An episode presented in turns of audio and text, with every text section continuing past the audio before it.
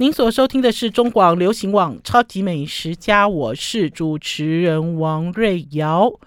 周休假日在家做了蛮多的事情，呃，因为这个礼拜呢，呃，我的阿姨从小带我长大的阿姨来我们家做客，然后还有呢，这个礼拜呢，呃，我的妹妹也来家里吃饭，呃，很有趣哈。我的这个小妹呢，我这个小妹很有趣啦。啊，我这个小妹呢，从小到大有任何要求，我都会符合她的要求，因为她是一个很辛苦的小妹。呃，我小妹呢也没有很爱吃，可是呢，她只要每次呢开口说她要吃的什么东西的时候呢，我都会尽量满足给她做到。她那天知道我阿姨要来我家做客，她就说想要吃哈，她小的时候我阿姨做的家常烩饭。我记得家常烩饭的这道菜在新冠期间，好，新冠期间，听众朋友还记得吗？新冠期间呢，我从我们家搬出好多食谱哦，老食谱，然后在这个录音间的现场念给大家听，哈，其中有一本是来自魏全，哈，味全其实在台湾很早期以前就在做烹饪教室。好，甚至做烹饪教室的历史很久，还可以追到说，呃，台湾有美食展，哈，我们有一些美食展，哈，它的缘起也是来自味全。味全呢，那个时候呢，有一个非常有名的烹饪老师叫做黄淑慧，这个黄淑慧老师呢，出了两本食谱，精装版的食谱，一本讲点心，一本讲菜，我们家都有。呃，其中呢，在讲点心的这一本里面呢，有一道菜叫做家常烩饭。我的小妹呢，就呃就想要吃这个烩饭，她说好久没吃了，她的这个记忆中哈、留下了对对于这个家常烩饭留下一个美好的印象。呃，我跟我妹妹年纪差了呃六岁吧，六岁还是五岁？好，我们其实年纪差蛮多，六岁。呃，其实对他来讲是他一个美好的记忆，可是对我来讲并不是。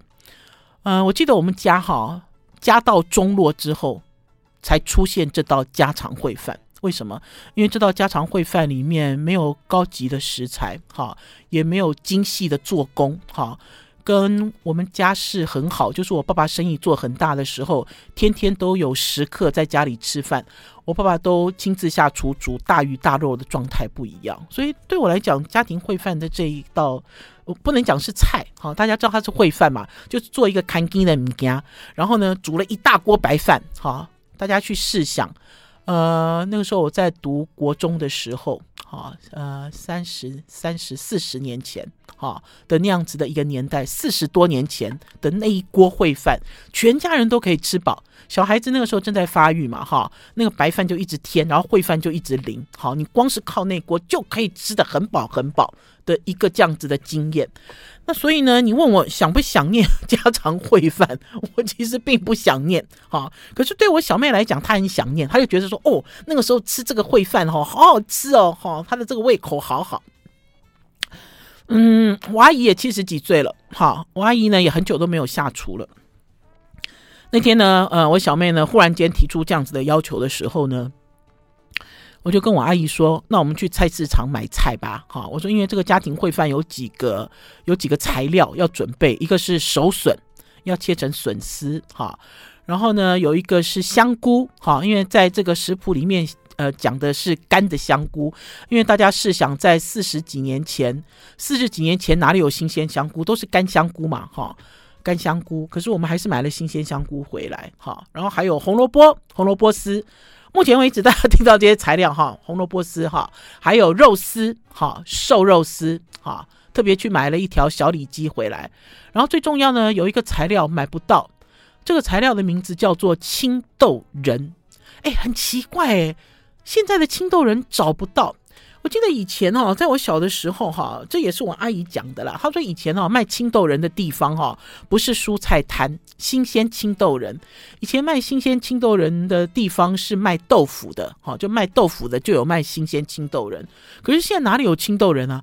现在连找毛豆仁都有一点难。好，那我就忽然间灵机一动，我就跟我阿姨讲，我说有啦，青豆仁应该有。我说因为在这个超市应该有冷冻的青豆仁，因为我曾经看过。然后搞不好超市里面。还有这种冷冻的三色豆，好，在几个月前呢，媒体呢才大肆报道，大家最不喜欢吃到的便当菜就是里面有三色豆，好，冷冻的三色豆，哪三色？红萝卜、好，青豆仁，还有玉米粒。可是我记得我在小的时候，好，就是我还很小，十几岁的时候，哎，能吃到冷冻蔬菜很时髦，哎。有没有冷冻的 冷冻的蔬菜，而且是三色豆哎啊，解冻就可以吃啦，稍微烫一下就可以吃啦。而且那个时候这些蔬菜都是出口外销出口等级，所以品质都很高。那呢，我就抓着我阿姨呢，我们两个人呢就去全联找，因为总是要把材料找齐嘛哈。呃，我我们那天就去全联，就我我还蛮意外，全联没有冷冻的青豆仁，可是全联有三色豆，可是这个三色豆一看哦，就让人家很没有胃口。这三色豆里面呢，就是切的乱七八糟的红萝卜丁，然后呢，玉米跟青豆仁都只有一点点，哈、跟以前的这种呃三种材料平均装进去的这种状态不一样啊，所以我我自己就在想说，哎，好多东西不一样嘞，哈、你想想看，我们那个时候在小的时候，四十多年前吃的下下叫，哈、全家只要打一锅，其实就讲白了啦，打一锅卤。好，就像我们山东人都讲打卤打卤嘛，我打了一锅卤，我就可以煮面下面，全家人都可以吃饱。在那个年代的时候，我阿姨打了一锅卤，好，家里的五个小孩子都吃得很开心，好，包括这个呃不到不满十岁的小妹都哦好开心哦，都吃得很开心，就是一个这样子的料理。然后最重要的是呢，我自己呢也想把这些料理复刻出来。复刻的原因是因为大家有没有发现，我们的这个生活的这个物价越来越高，好。我觉得作为家庭主妇，或者是作为家庭主妇，前一阵子很困扰，困扰什么？困扰就是新冠的时候，天天待在家里煮饭，煮不出什么好吃的东西，因为呢都是外食，哈，呃，大部分都是外食，只有很少的时候在家里煮。可是现在要面临的问题不光是在家里煮，现在要 面临的问题不但是煮的好不好吃，现在要面临的问题是要怎么样控制，哈。食材的成本，我到底是要买什么东西回来煮？哈，它呢能够全家人都可以吃饱，然后呢，呃，又很营养，然后花钱又不要花太多。在我们超级美食家呢，跟听众朋友讲了很多了哈。今年牛肉也大涨，猪肉也大涨，哈，然后甚至有一些东西你买起来你都吓一跳，说啊，它为什么会这么贵？我那天去买了一只鸡腿，哈，鸡腿只有一只鸡腿哦，去骨的鸡腿，称重完了之后。菜市场的这个卖鸡腿的这个老板娘说两百一，我那时候讲说啊啊，我我以为我听错嘞，他跟我讲说这只鸡腿两百一的时候，我还有一点傻，我想说怎么可能这么贵啊？当然我买的是仿土鸡哦，因为我的这个鸡的这个就是鸡脚。鸡脚跟这个鸡腿衔接的地方是黑黑的哈，它不是白色的。可是他讲出两百一一只鸡腿的时候，我也被我自己吓，我也被他讲的这个价格吓一跳哦，哈。因为通常在外面买菜的时候，都是买了就付钱，买了就付钱。就像我去买了一条，也不是一条，大概只有半条的小里脊，那个那个那个猪肉贩还是跟我们是熟人哦。他说：“哦，算你一百就好了。”他还讲说算你一百就好的时候，我那时候心里想说，嗯嗯，是我占了你的便宜吗？是这样子吗？好了，我们先休息一下，进一段广告，再回到节目现场。I like 103, I like radio。您所收听的是中广流行网超级美食家，我是主持人王瑞瑶，今天来跟大家聊妇科四十年前的家常烩饭，好。嗯、呃，我刚才有讲到，呃，我记得我那个时候在吃家常烩饭的时候，是我觉得我们全家加到最低的时候，好、哦、才会吃这种东西，好、哦，就是很多这种切丝的料，然后煮成一个烩饭。老实讲，也没有主食，有啦，最主要也没有主菜。嗯、我记得那个时候我阿姨只要煮这道烩饭的时候，都会每一个人煎一个鸡蛋，好、哦，每一个人煎一个蛋，好、哦，然后会做这个。小黄瓜片，腌一点小黄瓜片，等于是你有蔬菜啊，哈，你也有蛋白质啊，然后你有很多很多白饭可以吃啊，煮一大锅，我记得我那时候都可以吃个三碗以上，好，因为很下饭，它的调味料里面有黑醋嘛，呃，所以等于是呢，我阿姨来我们家呃做客的时候呢，我妹妹说要吃这一道，我们就跑去找，跑去找，找不到青豆仁呢。我才发现哦，才不过四十四十多年的光景，我们的所谓菜市场里面的这个主流食材其实是有改变。那没有青豆人怎么办？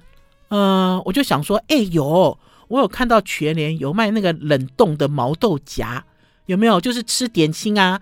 你们这样下酒看电视啊，哈，然后现在这些毛豆荚呢，都是撒后哎，就煮熟了之后冷冻，你就把它拿出来，就可以一边看电视一边啃。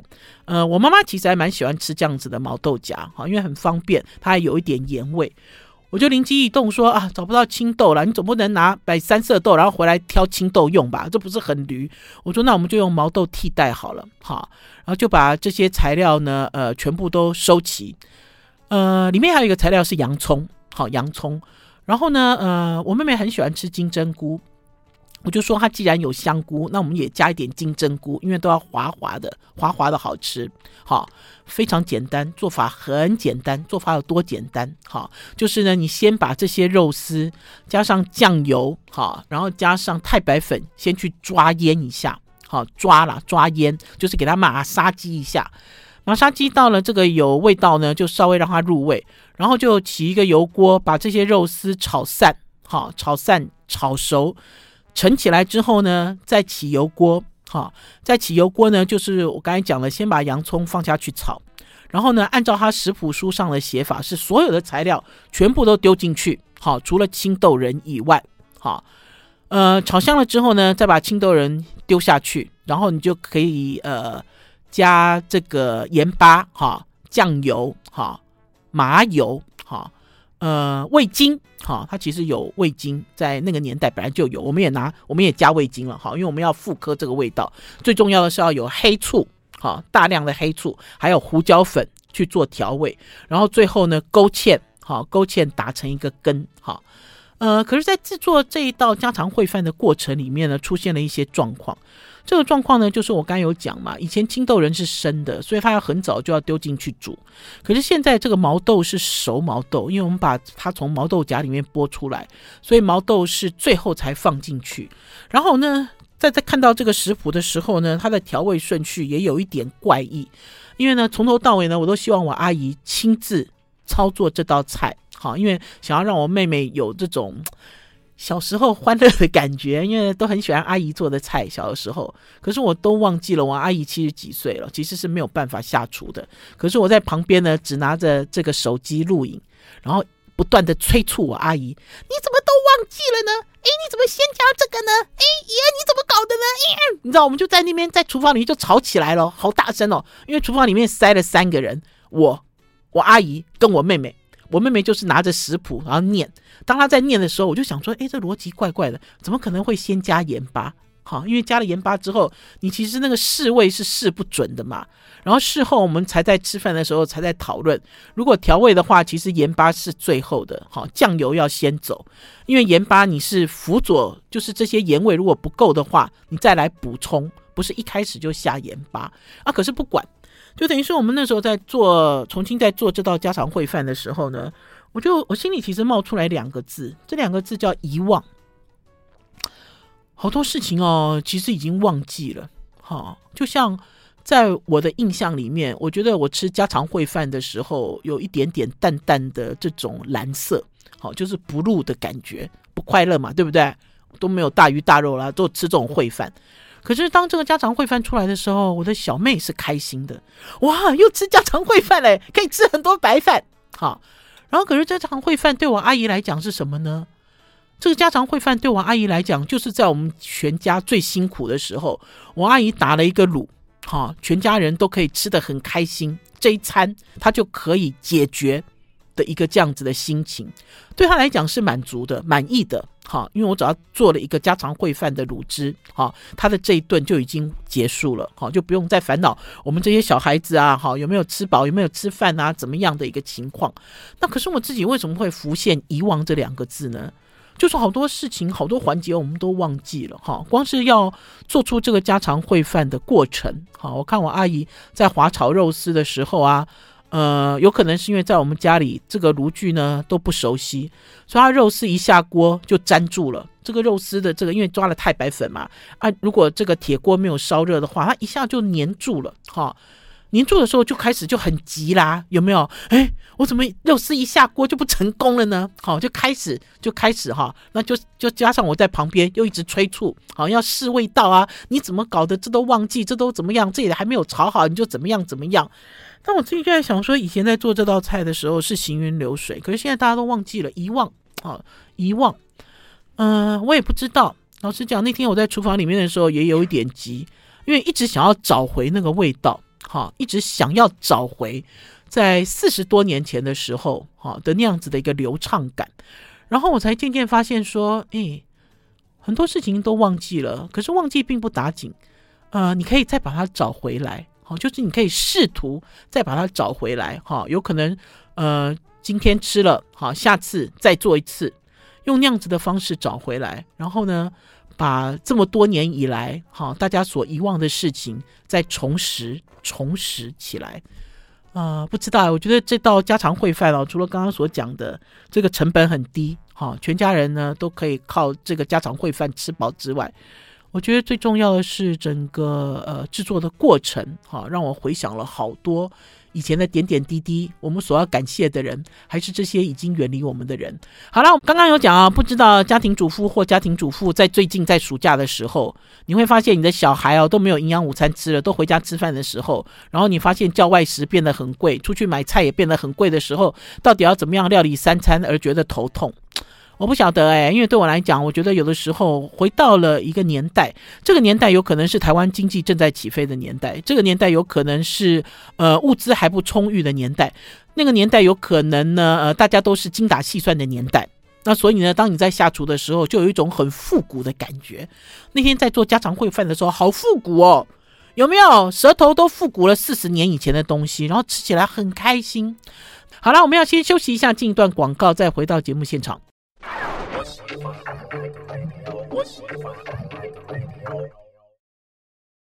我是王瑞瑶，您所收听的是中广流行网《超级美食家》。那天呢，我们在舀这个烩饭的时候，所有的这个材料都增量。哈，以前哪里有那么多材料？以前这个烩饭最多就是芡汁嘛，它其实是靠这个芡汁在下饭。然后关键是在于黑醋，黑醋要下很重很重，因为呢，只要一加热之后，这个醋的味道就跑光了。跑光之后，你就觉得不够不过瘾。然后我在吃这个家常烩饭的时候，我就想到，它其实有点像我们在吃的生炒花枝根，还是生炒鸭肉根，哈，这种台式风味，哈。我记得以前，呃，在我年轻的时候，也很喜欢吃这种肉羹拌饭。好，在有一个年代的时候很流行嘛，肉羹拌饭、肉羹拌面，因为其实要的都是这种黑醋让你开胃的调味料。然后那天呢，在下厨的同一个时间呢，在煮两个东西，一个东西呢就是我自己非常非常喜欢吃的这个炒红萝卜丝。这个炒红萝卜丝在我们超级美食家介绍了好多次哦。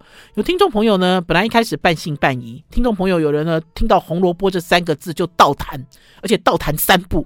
好，就说嗯嗯，不要，我最讨厌自助餐里面红萝卜丝炒蛋，没有叫你炒蛋，哈，就是很纯净、很单纯，用一点葱，哈，去爆香，然后红萝卜切丝，然后呢下去拌一拌，然后加水，好，水不要超过红萝卜丝的高度，加盖去焖，焖到红萝卜丝自己断掉，好，然后开大火收汁，加盐巴一点点，好。那你就可以吃红萝卜丝盖饭。呃，我记得我第一次在我们超级美食家分享这道菜的时候，哈，有人就照着做，照着做之后回馈就很热烈，就说哇，好好吃哦！为什么红萝卜丝吃起来像蜂蜜一样这么美味？就是这么美味。我从小到大就是这样吃，而且大家知道红萝卜也是便宜的啦，因为我去全联买红萝卜很便宜，哈，两条才几十块而已，哈。那所以呢，在这个年代，在这个时候，一方面清冰箱，一方面呢怀旧复古，然后另外一方面呢也翻出一些食谱，让大家能够跟着吃，照着吃。呃，那天去菜市场呢，还买了鸡骨架，就鸡架子，哈，呃，应该是想说，我那天去菜市场买了两个东西，一个是我买了一只鸡腿，两百一十元的鸡腿。防土鸡腿，然后呢，我要我要炖汤啊，因为呢买了一包新鲜的木耳。现在啊，在台湾也是，以前要买新鲜木耳很难哈，现在呢每一个菜饭都有新鲜木耳哈，呃，也不贵，好，然后它煮起来呢比较省时，因为如果是干的发泡的木耳，你还要去蒸，哈，它比较费时间。那天其实很简单，那天就买了一个鸡架子，三只鸡架子四十五块。我听到三只鸡架子四十五块的时候，我笑了，终于就发现，哦哦，有有有，这个东西好好好，你知道，就买了一包回来，好，然后就煮了这个姜丝黑木耳汤。好，好清爽的味道，我自己还蛮喜欢这样子，很简单的煮，煮了一个这样子的一个就是周休假日的料理了哈。其实周休假日的时候蛮忙的，因为呢想要做一点常备菜，哈，呃，好久好久都没有用卤锅了。我们家的这个卤味哈，呃，都有一袋这个卤锅，这个卤锅呢每次用完就把它冷冻到冰箱里，下次再用的时候再拿出来，再重新把味道。调起来，我这次呢是因为呢，呃，想要吃这个，我妹妹想要吃没有油的，呃，鸡腿，好，因为很妙嘿，她因为最近饮食有受限，医生有要求她不可以吃那么油，她是一个上班族，她就跟我讲说，哦，不能吃那么油，那我就吃这个卤排骨便当好了，好，因为他完全不会做菜，他一开始跟我讲卤排骨便当的时候，我心想说完蛋了。卤排骨便当油死了。卤排骨便当是什么便当？卤排骨便当就是排骨先去沾粉油炸，炸完了之后再进到卤汁里面，所以等于是双层油。他说他那天便当买了八十元的便当，他大概吃不到三十元，全部都扔掉，因为太油了。好，他没办法吃，因为医生有特别叮咛。呃，这件事情我有放在心上，我就想说啊，这个外食怎么办呢？现在因为哦，很多人都是外食，有可能因为工作，有可能因为家庭的关系，有可能是因为便利的关系，三餐都在吃便当。可是大家知道，便当的油很高，哈。那如果你今天特别特别去买无油的便当，它的价格又很贵，哈。然后还有就是，如果你今天特别去买无油，都没有用油，都是用这种穿烫的便当。你吃不了几顿你就受不了了啦，哈，因为太清淡，太没有味道。那所以呢，我那天就把我们家的卤锅拿出来，拿出来了之后呢，解冻，解冻完了之后就请宝师傅哈，重新把这个卤锅的味道再把它调整，哈，嗯，我就看呃，我们家宝师傅在里面加了白豆蔻，加了香菜，哈，这个季节的香菜还蛮便宜的。他把这个香菜哈，如果你要把香菜叶拿去凉拌，你就把香菜梗丢进卤锅里。然后他还加了呃八角吧，好，加了几粒八角，还加了丁香，好，然后重新调整了它的味道。我就开始卤，卤了三个东西，一个是三角的油豆腐，一个是鸡腿，好，然后还有一个就是我刚刚讲的素鸡，我自己买了几条素鸡，我蛮喜欢吃素鸡了哈。然后以前在卤东西的时候都是大火，哈，卤到这个。油豆腐里面都开花了，都长大了。我们卤东西都好喜欢看豆类制品长大再变小，对不对？你就会认为汤汁就吸进去。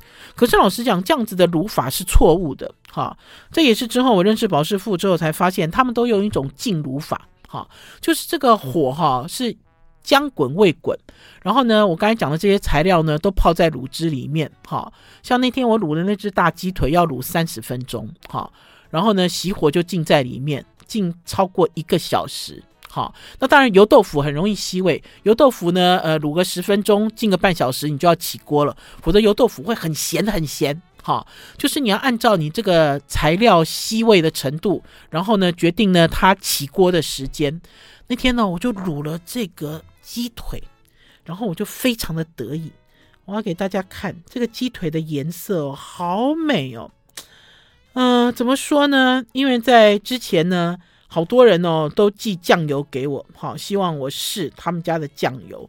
可是我觉得现在酱油的主流都是没有颜色的，好，大家都说我不要加焦糖色素，好，然后呢，我这个酱油呢要走这种原始风味，好，然后甚至要甘醇，好，啊，所以在卤东西的时候就会发现，啊，还是说我刚刚讲说我炒这个家常家庭烩饭、家常烩饭的时候。那颜色都出不来，哈！我自己就在想说，嗯、我们其实对于这个饮食的趋势，哈，都跟着流行走，我们自己都忘记了我们当初加这个酱油要的，呃，它的调味真正的目的是什么？好了，我们要先休息一下，进一段广告，再回到节目现场。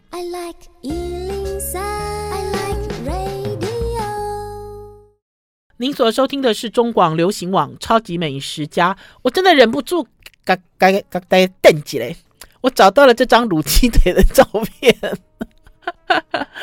我不知道大家在夏天的时候是不是想吃一些无油的料理啦？啊，所以会非常仰赖卤锅，对不对？很仰赖卤锅。你看我那天卤了这个鸡腿之后，我就好得意哦。我卤起来之后呢，我就把它放在了这个配菜盘里面。然后呢，用保鲜膜封起来。很多人东西卤一卤哦，就夹起来，然后任其任其被风吹干。然后呢，你所卤的东西的表面就会有一层硬壳。为什么？因为呢，这个东西从卤锅拿起来的时候温度很高，那所以它一接触到冷空气的时候呢，它的这个水分就一直被抽走，一直被抽走。然后呢，所以有的人一开始在卤东西的时候，觉得在卤锅里好美哦。就拿出来之后呢，搁了一阵子，然后呢，要吃的时候就发现外面好硬哦。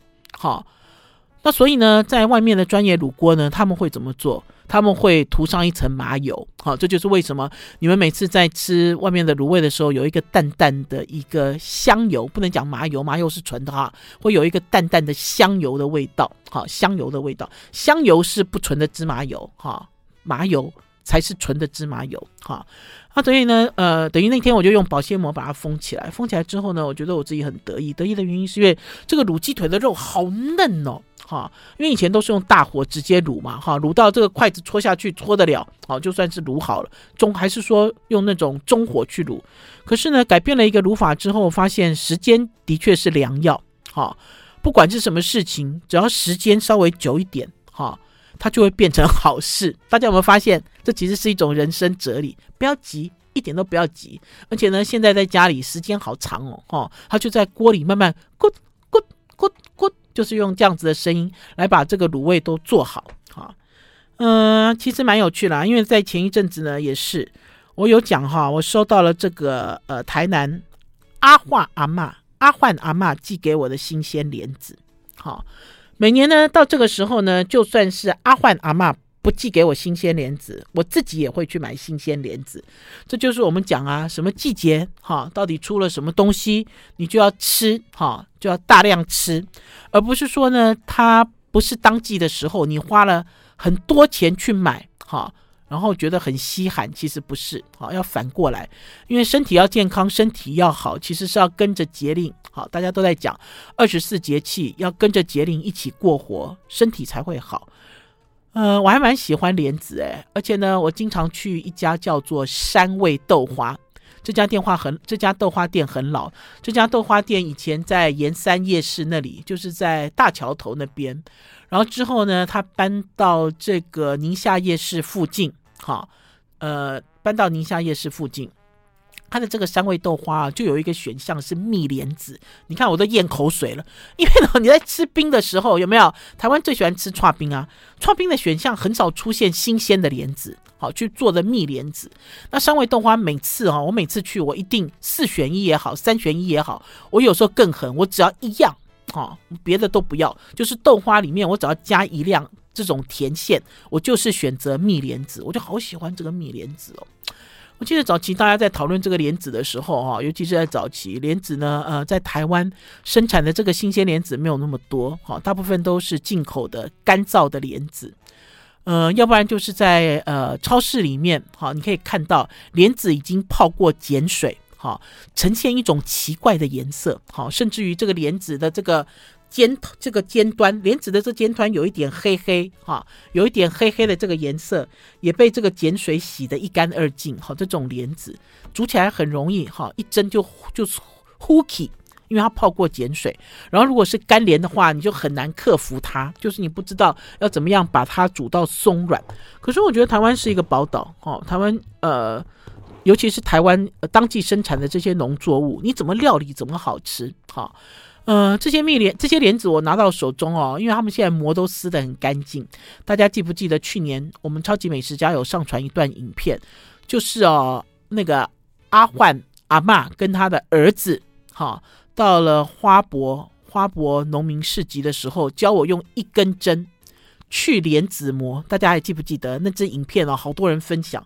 因为呢，有一段时间台湾人工很欠缺，莲子采收之后呢，外面那层膜没有人去了，好，所以呢，他就便宜卖你。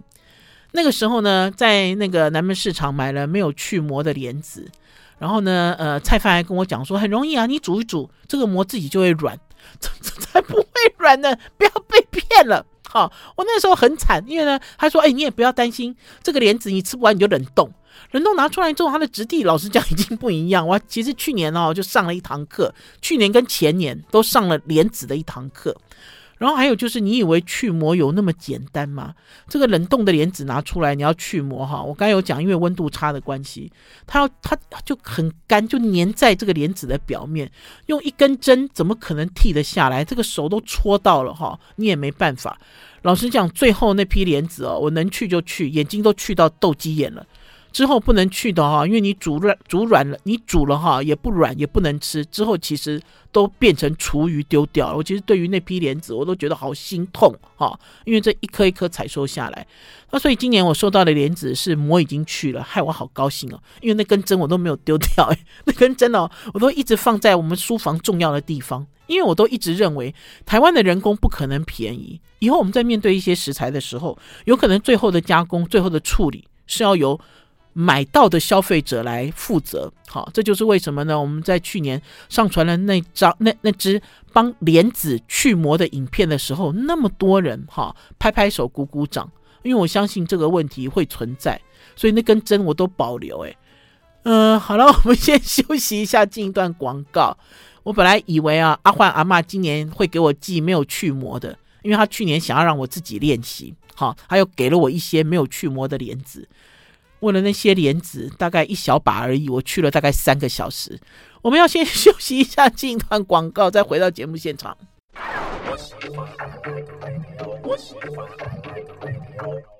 我是王瑞瑶，您所收听的是中广流行网《超级美食家》。这个季节新鲜莲子已经出现了，听众朋友，你们怎么吃呢？莲子其实可甜可咸哦，莲子也可以拿来炖鸡汤。可是呢，我自己最喜欢的吃法呢，就是把这些新鲜莲子呢放在一个水平的单饼锅里面，单饼锅哦哈。然后呢，你把它洗干净，其实都很干净了哈。洗干净之后呢，加一点水，这个水呢，呃，要淹过莲子，然后呢，也是一样，煮滚之后呢，开极小的火。好，慢慢去把它煮软。我以前都觉得这些新鲜莲子煮软很简单，哈，我大概都煮个十分钟不到。可是呢，我以前在煮十分钟不到呢，我的先生曾秋宝宝师傅呢就会说不够不够。我说怎么会不够？吃到嘴里都已经烂掉了，呼气了，怎么会不够？哈，我每次都很铁齿，哈，他叫我要几分钟，我都不理他，我都按照我自己的经验值做。之后他都不理我，直到有一次呢，我在煮这个新鲜莲子，我觉得够了。可是呢，我把它冰起来之后拿出来之后，好硬哦，我都咬不动，也不能讲咬不动，就是咬下去不是那种酥烂的感觉。你吃这个蜜莲子就是要一个酥烂感，不是吗？然后之后我就乖乖的，好，就是都要煮超过十分钟，因为呢火力很小，所以你不要害怕莲子会变成莲蓉。好，很多人其实，在煮莲子的时候呢，都很担心煮太久莲子会变莲蓉，尤其是新鲜莲子，因为你一直煮嘛，它那个在滚水里面就一直抖，一直抖，一直抖，然后它就这个粉质，它的淀粉质全部都抖下来了。好，那所以它就变不完整。那所以呢，最好的方式就是我讲，就是用小火，好，我们大概煮十五分钟这么久，然后呢，每次煮完之后你都要试，因为每一批的莲子都不一样，一定要煮到稍微过软，好，然后在表面上再撒上糖。什么糖都可以，好，然后就让它呢密在里面，密到它的温度自然下降之后，再把它封进乐扣盒。好了，给大家看一下我今年的封到乐扣盒里面的蜜莲子，好，它还带一点糖哦，嗯，带一点这种糖水，好，怎么吃这个蜜莲子呢？很简单，今天就直接用干净的汤匙挖个两勺、三勺汤匙哦，调羹哦，不要太大。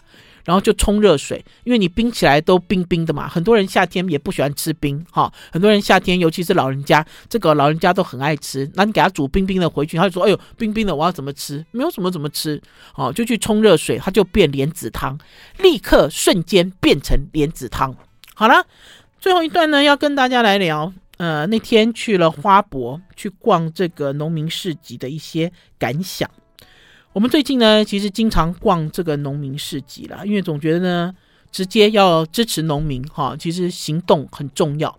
呃，除了水果，除了水产品哈，还有各式各样当季的东西。呃，如果只要可能的话，我们都会这样做。可是老实讲，我那天去逛这个花博的时候，没有很开心，因为宝师傅买了一盒鸡蛋，红壳蛋，花了一百六十元。因为我去逛别的东西，一回头我就发现他买了。我不知道哎，听众朋友，因为呢，我在询问这个卖蛋的这个小姑娘的时候，我就说你这是，我说因为其实很贵哎，好，十颗才八颗，不知道十颗还是八颗，很贵，几乎是我们去收购买的还贵。我就问这个小姑娘，这个小姑娘就说：“哦，我们这个是红壳的土鸡蛋，我们这个是白壳的土鸡蛋。”我听了我就很火，火的原因是因为呢，呃，蛋鸡跟土鸡还是有差别，好不好？而且呢，我们普遍的人都认为土鸡蛋的营养成分大于蛋鸡蛋，可事实上不是，哈。然后就像有很多人都认为粗卵蛋，粗卵蛋。哈，它的营养成分大于后面的二代蛋、三代蛋、四代蛋之类的。哈，我光是讲这个粗卵蛋我就有意见了。你们家的老大会比老二聪明吗？有吗？你们家的老大会长得比老二、老三、老四、老五、老六聪明吗？还是长得更好？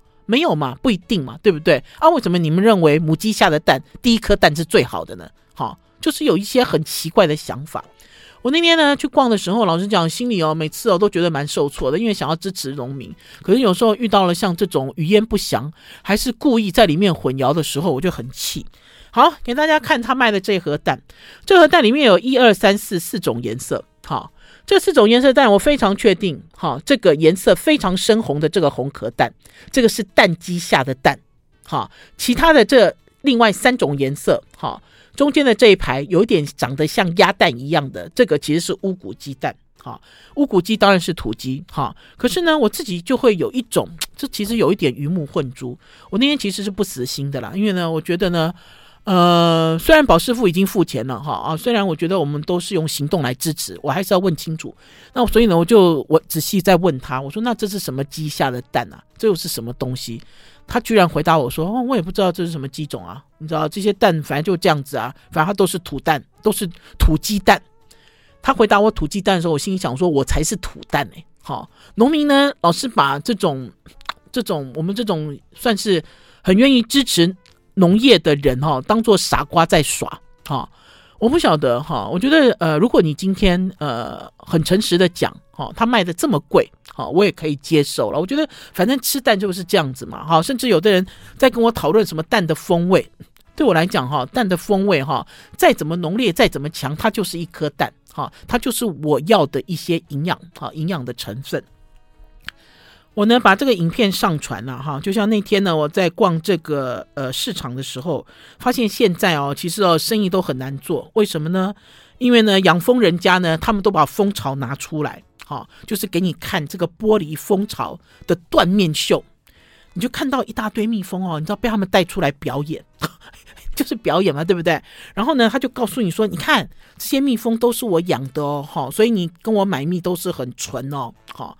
可是呢，我没有怀疑它的纯度啦，我只是认为这两个其实没有关联性，有没有听众朋友？你眼尖眼睛看到了一大堆蜂蜜，难道有关联性吗？他今天有可能卖别人的蜜给你啊，哈。然后呢，大家都一直在讲这些蜂蜜，他们呢，呃，这些蜜蜂 到底是怎么喂养的？反正我就上传了一段影片，然后呢，我就发现呢，其实我们超级美食家的听众朋友水准都很高，都看得出来我文章里的幽默，哈，就是我到底是要讲什么，哈，因为老实说呢，呃，我也不能讲说，哎，你怎么可以这样子，哈，来糊弄我？不是，哈，一个愿打一个愿挨。可是呢，我就收到一个听众朋友呢写信来给我，他就说呢，呃，他关注我的粉丝很久了啦，哈，他觉得呢。我讲到有关于土鸡蛋的经验的时候，他也心有戚戚焉。他说呢，这几年呢，他常常跑去农夫市集，都觉得哈，真正的农产品哈的价格跟价值哈都不太一样，甚至有的人呢是职业的哈，他其实并不是真正的农民哈，他是呃职业来贩售东西的哈。那所以呢，他也很希望呢，大家呢，呃，应该是讲说。大家都非常喜欢支持农夫，哈，也都用爱打着友善耕作无毒无毒安心的农产品，都也都很喜欢这样子的农产品了，哈。可是都希望大家能够留下一些真心，哈。而且呢，这个听众朋友呢有在讲，他说我很公平了，他说他记得有一次呢，在讲芒果的时候，不光是台南的芒果，还是枋山的芒果，只要是台湾生产的芒果，只要是好的东西，我们都会全力支持。当然，你要我支持，你必须要拿出良心，好，大家才会永续的支持，而不是一次性的支持。好了，超级美食家今天的节目到此告一段落。反正不管怎么样，吃美食要长知识了哈。你就算被骗了，你自己也应该是心知肚明。才不会很生气。好啦，超级美食家今天的节目到此告一段落。周一中午十一点空中再见哦，拜拜拜拜。